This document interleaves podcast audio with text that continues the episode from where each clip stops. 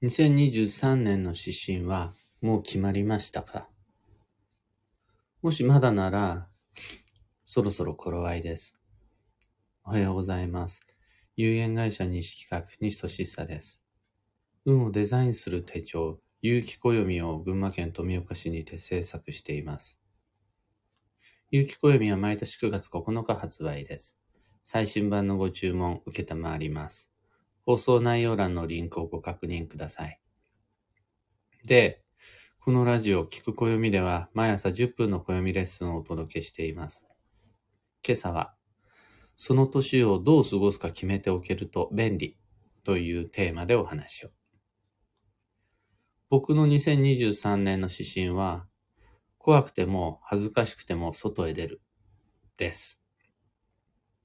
そう決めて、今、ツイッターのプロフィールとか、いろんな SNS で発信してるところです。自分で思ってるだけだと忘れちゃうんで、書いてみんなにも言って、もうこういうに過ごしますと。もう後戻りできない状況を作っています。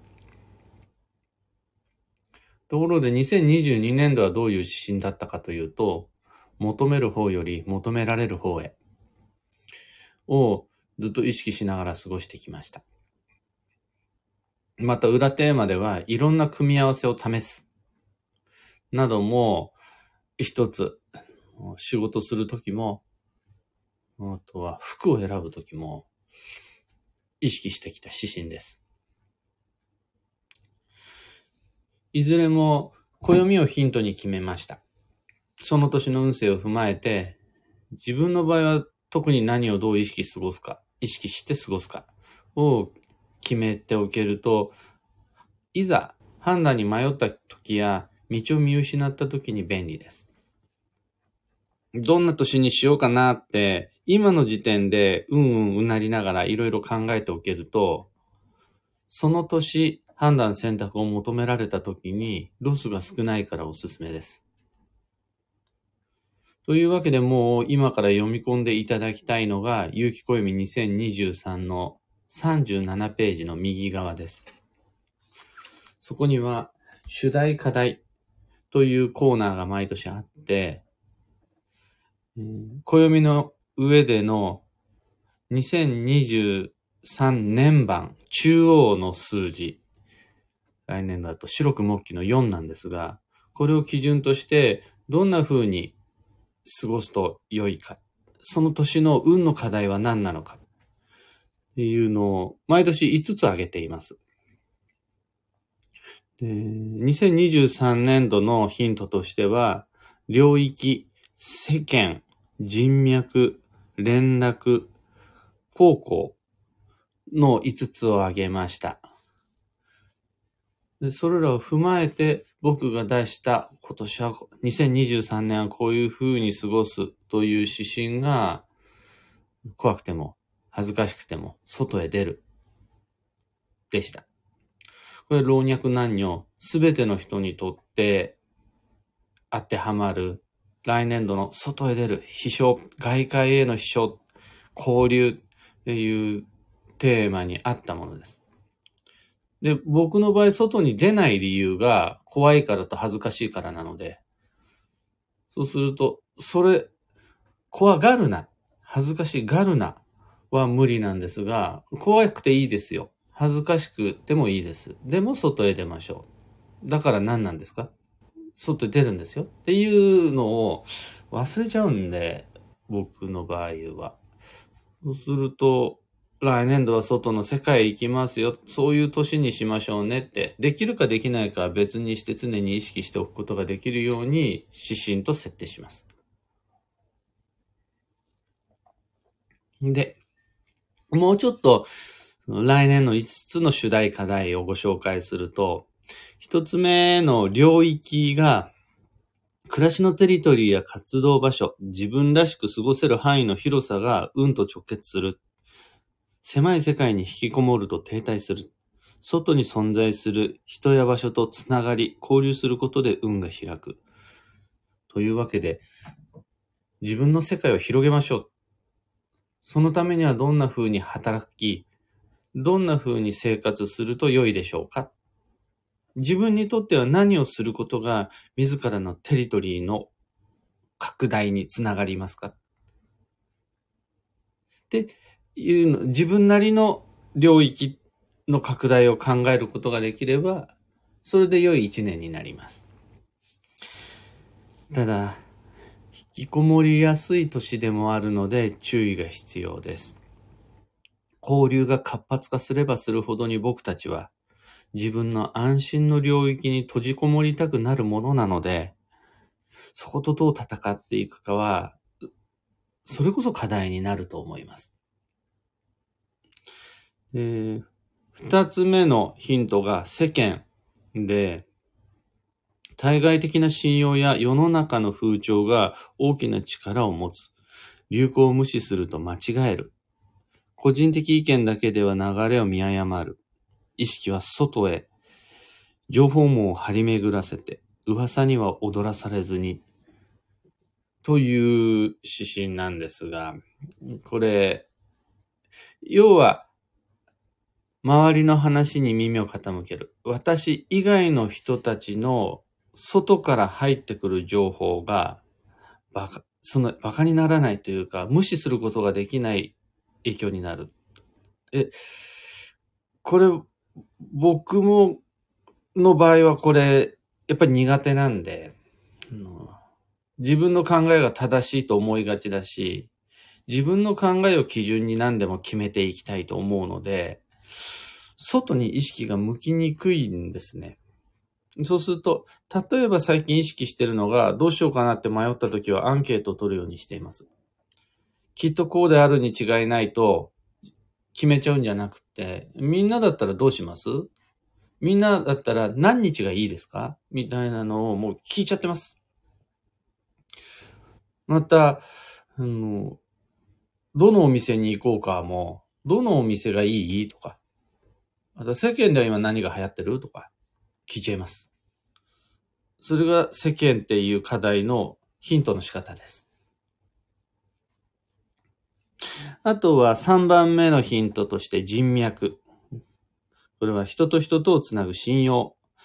縁が縁を呼ぶ連鎖。良縁との関係は財産。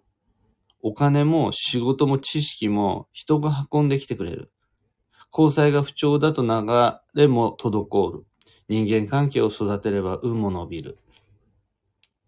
というのを踏まえて、さてどう過ごしますか？と考えていくわけですが、来年度の運を開く方法は比較的単純。仕事がうまくいかないのは、それは人間関係がうまくいってないからです。勉強が進まないのは、コミュニケーションに何かしらの問題があります。お金が欲しい、出会いが欲しい、健康が欲しいと思うなら、人と上手に付き合ってください。これで進みます。あらゆる運は人脈を通してやってくる。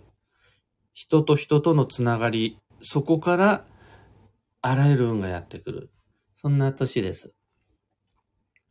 そうするとこの人脈というのを踏まえて、2023年の指針どうしていきますか？仕事の場合とプライベートの場合と両方考えてみましょう。ってなります。ちなみに、しつこいようですが僕の2023年の指針は、怖くても恥ずかしくても外へ出る。です。4番目のヒントが連絡、会話、面接、交流の頻度と定期性が大切。人との情報交換が少なく、不定期だと流れに乗れない。遠く離れた人や大切と承知しつつも忘れがちな人といかに連絡を取るかが重要。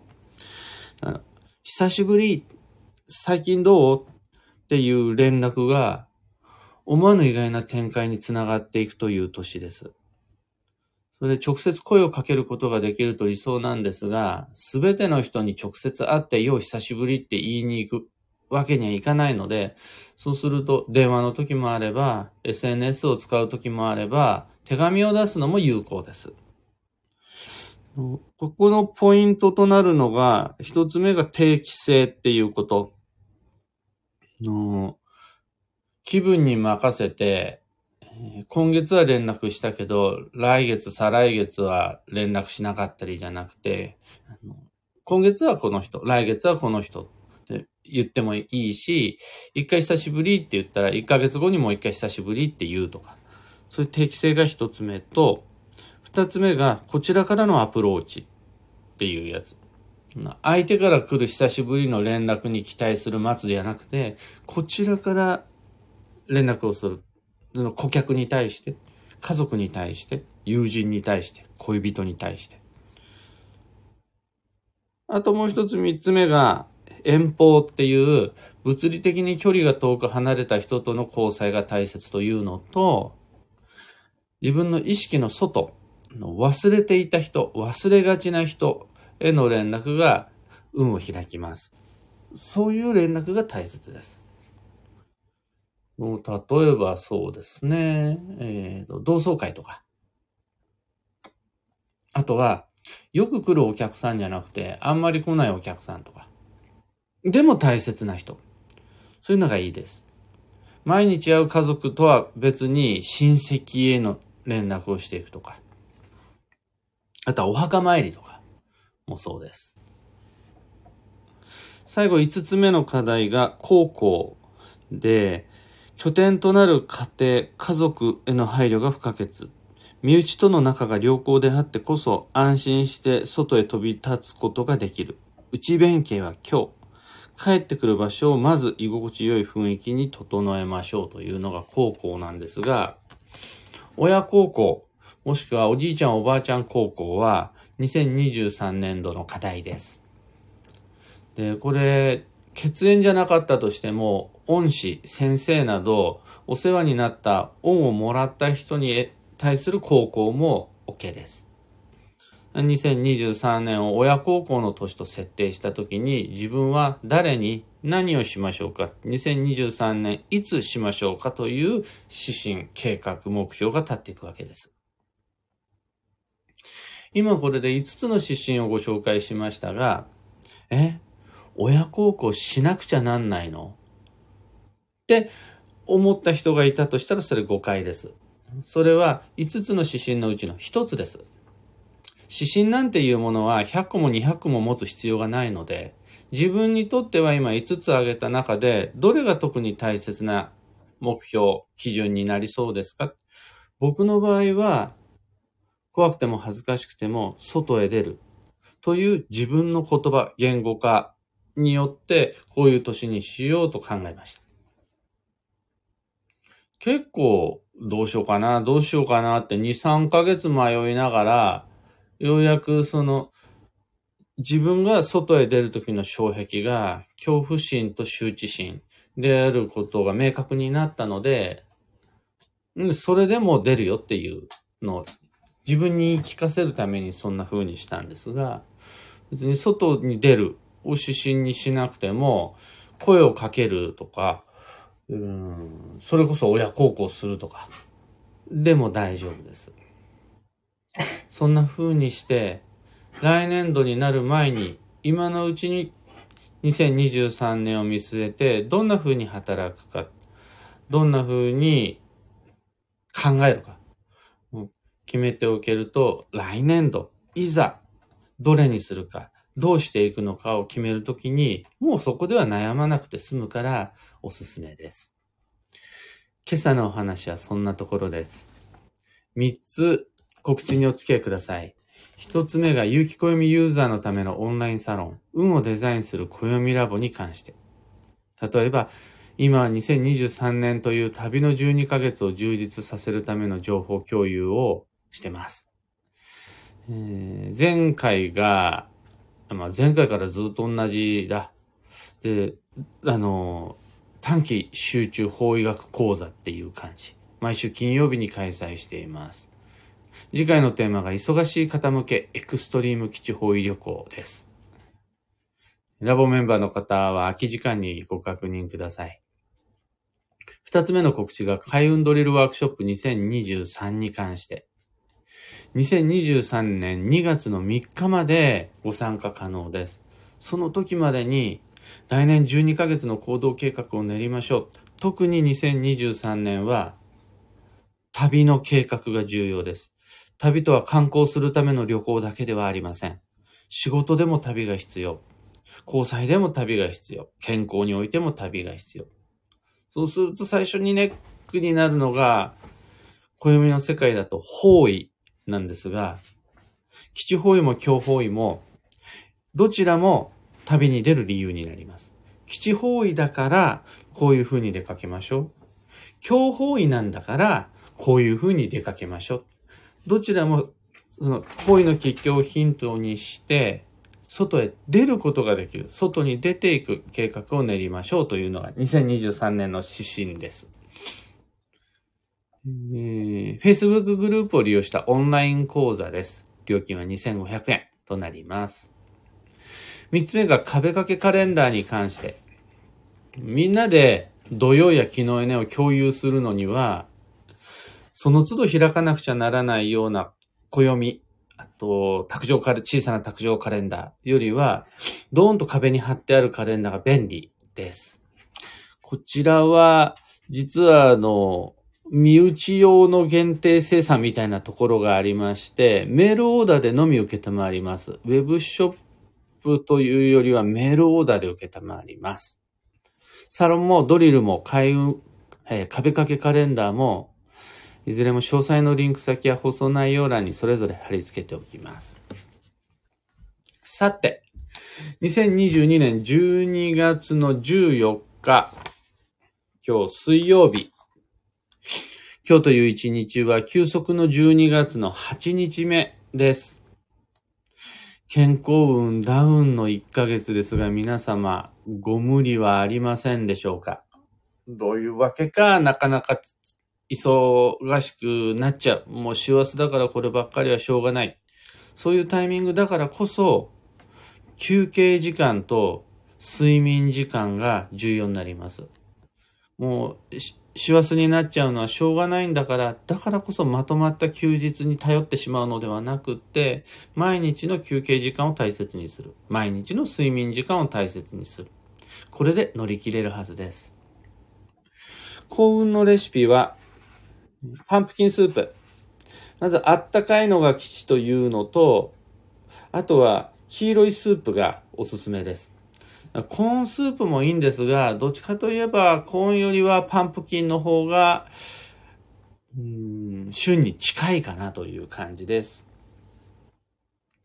と、今日のキーワードは、根性、自分らしさで生きる。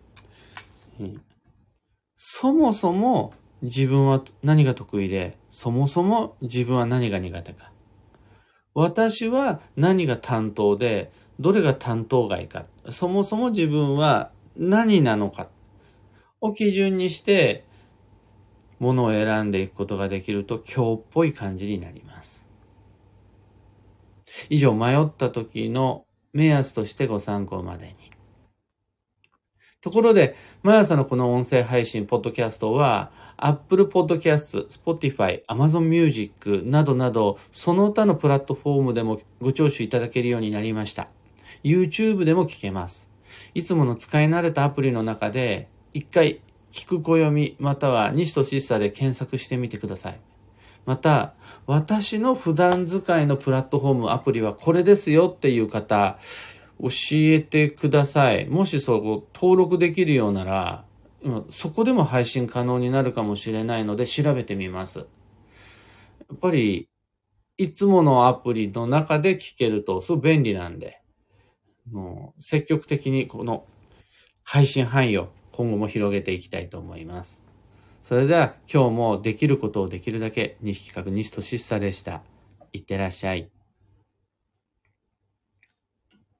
オペラさん、おはようございます。そちら曇り。こちらも曇りです。ひでみんさん、おはようございます。いつもありがとうございます。たかさん、おはようございます。ゆうさん、おはようございます。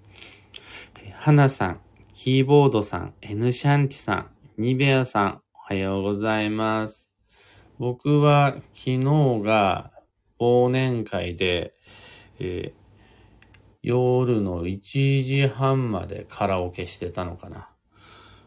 もう頭が痛くて、ハイボールの飲みすぎで二日酔いです。かつ、えっ、と、喉が若干やられ気味です。が、支障はなかったでしょうか、配信。これ、聞きにくかったら申し訳ありません。オペラさん、この数年閉ざした世界で生きていたので、来年こそはと思いました。その感覚僕もすごくよくわかって、うん今は実はもう2023年に向かった流れの中に僕たちはいて、今年の9月からどんどんどんどん外へ出ようっていうのが重要になってきているんですが、ずっと閉ざされてたじゃないですか。だから、どうやって外へ出ていくべきか、一回そこリセットされちゃってると思うんですよね。例えば、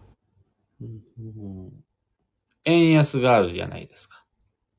これで、以前と同じように海外に行くっていうのがかなりハードルが高くなってきています。10万円で済むところが15万円になってたり、100万円で済むところが150万円になってたりすると、この差って大きいですよね。で、ど、じゃあどうやって外へ出ていくのか。あとは、5年前と比べて、ワクチンは打っていますかとか、マスクしていくんですかとか、移動手段はバスにするんですか？車にするんですか？なんていうのも、外に出る気になればいつでも行けますではなくて、今までとは異なる移動が必要になってきてるはずです。自分はそんなの気にしなくても自分の周りが気にするっていう場合もあります。今でもなんだかワクチン打ったか打ってないか、マスクしてるかしてないかで揉めてるようなところもあるようなので、そうなった時に、今僕たちリハビリが必要だと思うんですよね。2023年という円の年を迎える前に、9月から 1, 1月までの間で、外へ出ていく準備運動やリハビリ、失っていた旅の感覚を取り戻して、さて、2月からは円の年に行ってできると良いと思うんです。そうすると、来年どういうふうに過ごすかの指針を今の時点で持っておくことで、より精度の高いリハビリ、自分の過ごし方や生き方に合ったリハビリができるはずなんです。だから、来年度の過ごし方、目標設定はもう今年のうちが便利です。いつも通り聞きやすかったですよ。毎日ありがとうございます。こちらこそのことでございます。聞いてくれる人がいるから、発信することができます。というわけで、今日もマイペースに運をデザインしてまいりましょう。僕も行ってまいります。